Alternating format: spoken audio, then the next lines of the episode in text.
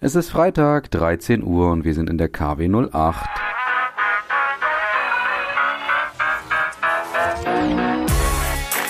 Brand Trust Talks Weekly, der inspirierendste Wochenrückblick aus Markenperspektive.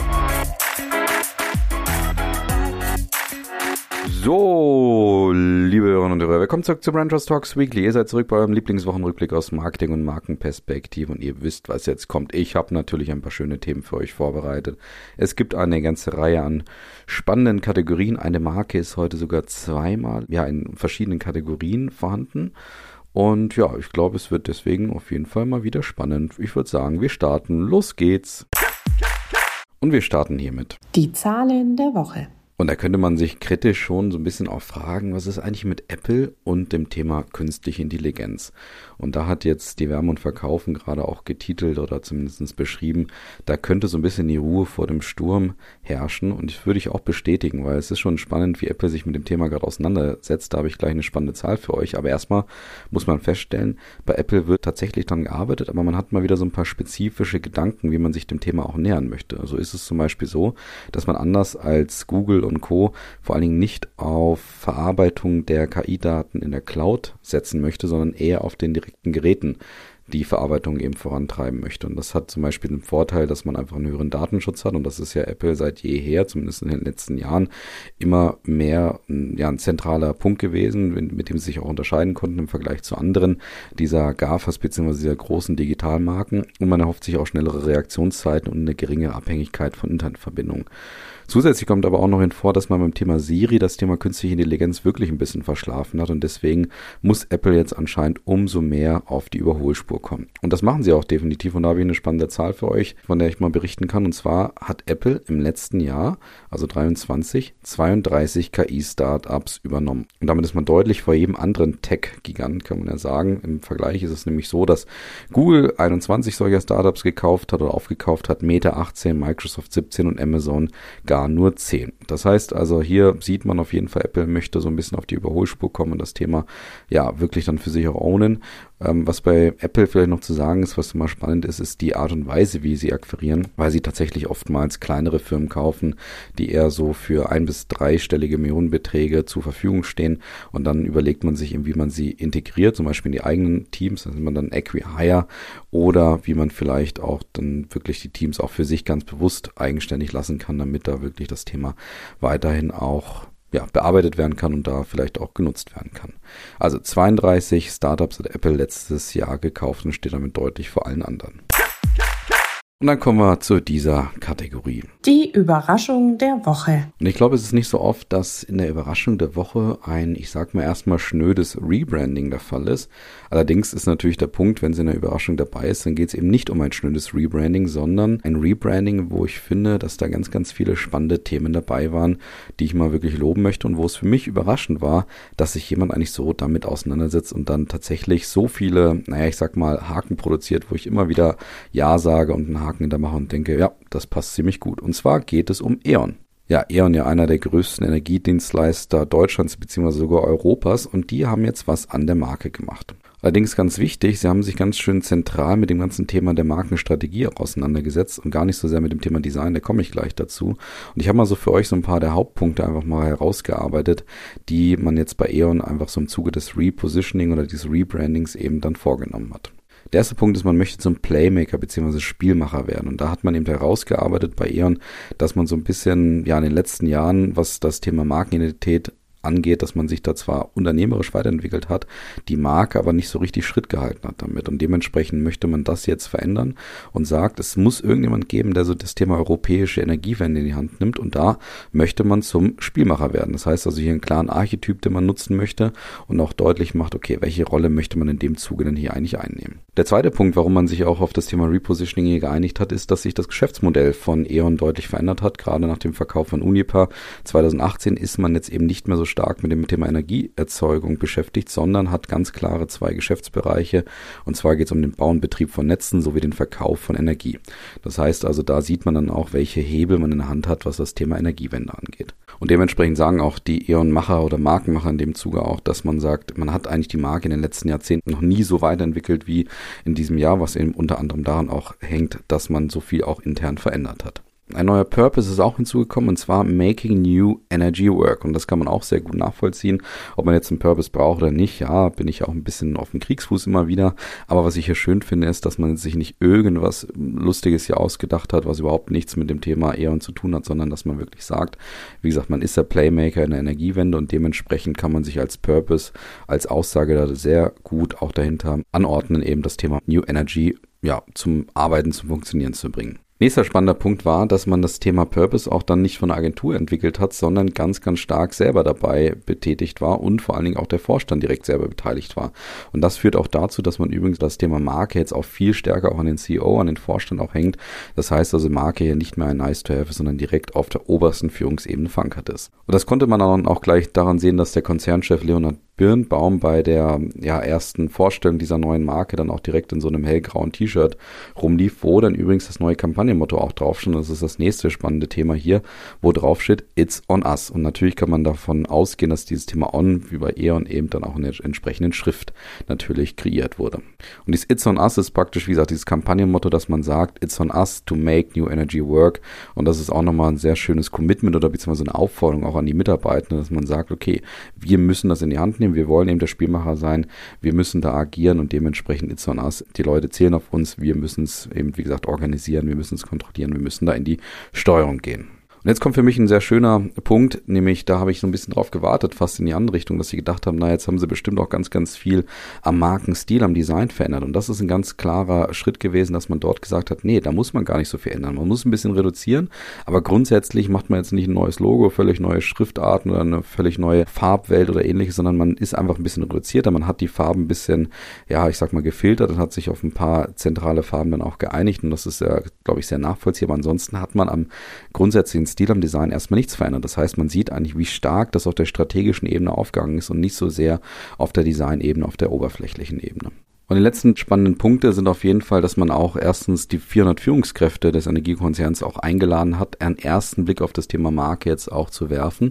Und das heißt also dort ganz klar gesagt hat, die Führungskräfte müssen dieser an die vorangehen, die wir direkt mitnehmen müssen, weil in den nächsten 18 Monaten soll eben das Thema Positionierung langsam intern, ganz wichtig, aber auch extern ausgerollt werden. Und abschließen möchte ich diesen, ja, schon hier, wie gesagt, Überraschungsmoment, der auf den ersten Blick für mich eben gewirkt hat und dieses schöne Rebranding oder Repositioning von E.ON mit einer Aussage vom Markenchef bei E.ON, der nämlich sagt, die Marke wurde vorher intern als Vertriebsmarke gesehen, das wird mit der Idee des Playmakers behoben. Und sein Vorgesetzter sagte dazu noch, wir haben die Marke jetzt eine Ebene höher gehangen, die Marke ist das Fundament, wenn das nicht eine schöne Aussage ist. Und weiter geht's mit den Marketing-Themen der Woche. Und da starten wir erstmal mit einem Markenwert-Ranking. Davon gibt es ja immer reichlich und manchmal verlieren wir fast ein bisschen Überblick, was da jetzt wieder für eins rauskommt. Aber es geht um das glorreiche Brand Z-Ranking von Kantar mit dem Fokus auf die Top 50 der deutschen Marken. Und da muss man erstmal feststellen, dass die 50 wertvollsten Marken des Landes innerhalb eines Jahres um im Schnitt knapp 10% an Markenwert hinzugewonnen haben. Und ganz vorne als Spitzenreiter, und das war beim letzten Ranking, ich glaube, das war von Interbrand hier, was ich vorgestellt habe, auch mal wieder die deutsche Deutsche Telekom, der absolute Spitzenreiter aus Deutschland ist und zwar auch nochmal knapp 9% zugewonnen hat und zusätzlich jetzt eben bei 74 Milliarden US-Dollar steht. Wenn man sich jetzt nochmal die Frage stellt, warum denn eigentlich auch die deutschen Marken gerade auch gestiegen sind, was den Markenwert angeht, weil das ist nämlich zum Beispiel in Großbritannien oder Frankreich nicht der Fall gewesen, da muss man feststellen aus Kanter-Sicht, dass ja die Diversität bei den deutschen Marken eben einer der Erfolgsfaktoren ist, warum der Markenwert nach wie vor hinzugewinnt bei den deutschen Marken. So ist es nämlich, dass knapp 17 verschiedene Sektoren abgebildet sind und da weiß man natürlich, es geht zum Beispiel im Einzelhandel, es geht aber auch über Automobil bis hin zu Technologie. Spannend ist in dem Zuge übrigens, dass wir zwar 10% gewonnen haben, aber was einer der stärksten, glaube ich, Branchen angeht, nämlich die Automobilbranche, da muss man ein durchwachsenes Bild feststellen, weil von den sieben vertretenen deutschen Automarken in diesem Ranking haben knapp fünf einen Verlust aufweisen dürfen. Und ein weiterer Faktor hat Kanter noch herausgearbeitet, warum die deutschen Marken eben trotzdem dieses Jahr mal wieder gewonnen haben. Und das liegt auch in der sogenannten Pricing Power. Das heißt, gerade deutsche Marken seien in der Lage, Preise durchzusetzen, von den anderen nur träumen könnten. Und es gab tatsächlich noch ein drittes Merkmal, was Kanter auch noch herausgearbeitet hat, und zwar das Thema Inklusion. Finde ich auch ganz spannend. Und zwar konnte Kanter feststellen, dass es eine Korrelation gibt zwischen Unternehmen mit inklusiven Themen und einer hohen Markenstärke. Und das könne man zum Beispiel am Beispiel von der Bayersdorf Marke Nivea sehen, die dieses Jahr um knapp 30 Prozent gewonnen haben. Und vielleicht nochmal kurz zu den Top 3 in Deutschland auch. SAP ist übrigens auf Platz 2 gelandet und auf Platz 3 ist Siemens gelandet, die eine wunderbare Rückkehr da auch feststellen mussten.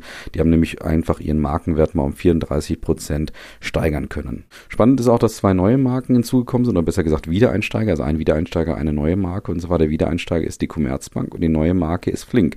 Und dabei ist auch noch zu betonen, dass zwei natürlich echte, ja, wie soll ich sagen, echte starke deutsche Marken dafür dann auch Platz machen mussten, nämlich die Backmarke Dr. Oetker und die Kaffeekette Chibo hatte ich ja hier auch schon mal zu Gast, die auch so ein bisschen Herausforderungen gerade haben. Und die sind jetzt rausgeflogen aus den Top 50. Ja, also müssen wir feststellen, die deutschen Marken mal wieder auf dem aufsteigenden Ast, eben aufgrund unterschiedlichen Gründe, wie ich gerade schon dargestellt habe. Wir bleiben bei den deutschen Marken allerdings aus einer anderen Richtung. Und zwar haben gerade RTL und Pro7 Sat1 bekannt gegeben, dass sie beim Thema Werbetechnologien und dem Thema übergreifende Werbekampagnen auf all ihren digitalen wie auch linearen Plattformen, dass sie dort kooperieren wollen mit dem Ziel, eine echte Ad Tech-Marke Made in Europe zu starten. Ja, mit dem Ziel, dass man so ein bisschen sich gegen die großen Werbevermarkter da, wie zum Beispiel natürlich auch Google und Co., dass man da so ein bisschen ein Gegengewicht kreiert aus Deutschland heraus und zwar mit den zwei größten Fernsehanstalten, die wir hier in dem Land haben. Das heißt also fortan können hier die Unternehmen, die Werbung machen wollen, eben direkt auf diese Plattform auch zugreifen, dann eben überlegen, ob sie auf das digitale oder auf das lineare Fernsehangebot der beiden Marken dann auch zurückgreifen. Spannend ist dabei, was die beiden, ja, ich sag mal, Betreiber dieser Plattform auch gesagt haben oder die das jetzt umgesetzt haben. Und zwar, dass es gerade spannend wird, wie die Haltung denn wirklich sei. Also ist man jetzt nur daran interessiert, wirklich Werbevermarktung hier zu betreiben?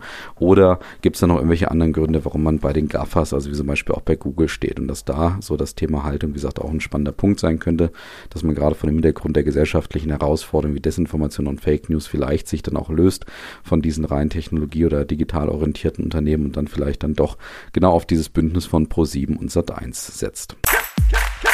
Und dann kommen wir zu dieser neuen Kategorie hier. Der Aufreger der Woche. Und da sind wir wieder bei Tonys Chocolonely. Die hatte ich ja vor, glaube ich, zwei oder drei Wochen hier auch zu Gast mit ihrer provokanten Werbekampagne, von der ich damals berichtet hatte.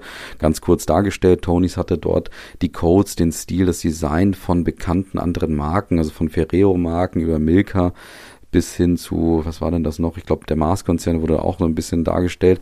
Haben sie praktisch diesen Stil genommen, den man eben so einfach kennt, also zum Beispiel das Schwarz-Rot von Mars oder natürlich das Lila von Milka, da werden wir gleich drüber reden, dass sie das genutzt haben und dann dort praktisch auf dieser Werbefläche gesagt haben, Tonys ist die ja, gute Alternative, die sich eben darum kümmert, wie das Thema Kakao überhaupt dann auch angebaut wird, beziehungsweise auch abgebaut wird. Und dort solle man dann eher mal darüber nachdenken, ob man statt bei diesen großen Marken zu sein, die sich darum nicht so sehr scheren würden, dann eben eher zu Tonys geht. Und es war eine definitiv provokante Werbekampagne und man hatte schon ein bisschen damit gerechnet, wie werden sich da die anderen Marken auch positionieren. Und jetzt hat sich die erste Marke positioniert und zwar mit Hilfe einer einstweiligen Verfügung, also einem Rechtsstreit, wo man gesagt hat, dass Tonys jetzt mit dieser lila Farbe, die man dann ganz eindeutig natürlich von Milka genommen hat, dass man dort eben das Werberecht beziehungsweise die Verletzung der Markenfarbe dort hier übertreten würde und dementsprechend das Ganze dann mit einer einstweiligen Verfügung verboten werden würde. Tonys will zwar Widerspruch gegen diese Unterlassungsverfügung auch einreichen, hat aber trotzdem auch gesagt, okay, man ist irgendwo auch erfreut, dass die Kampagne dann erstmal eine Aufmerksamkeit erzeugt hat und dementsprechend, ja, hätte man ein gewisses Ziel auch erreicht, aber jetzt komme ich mal zu der nächsten Kategorie, weil da geht es auch noch um Tony.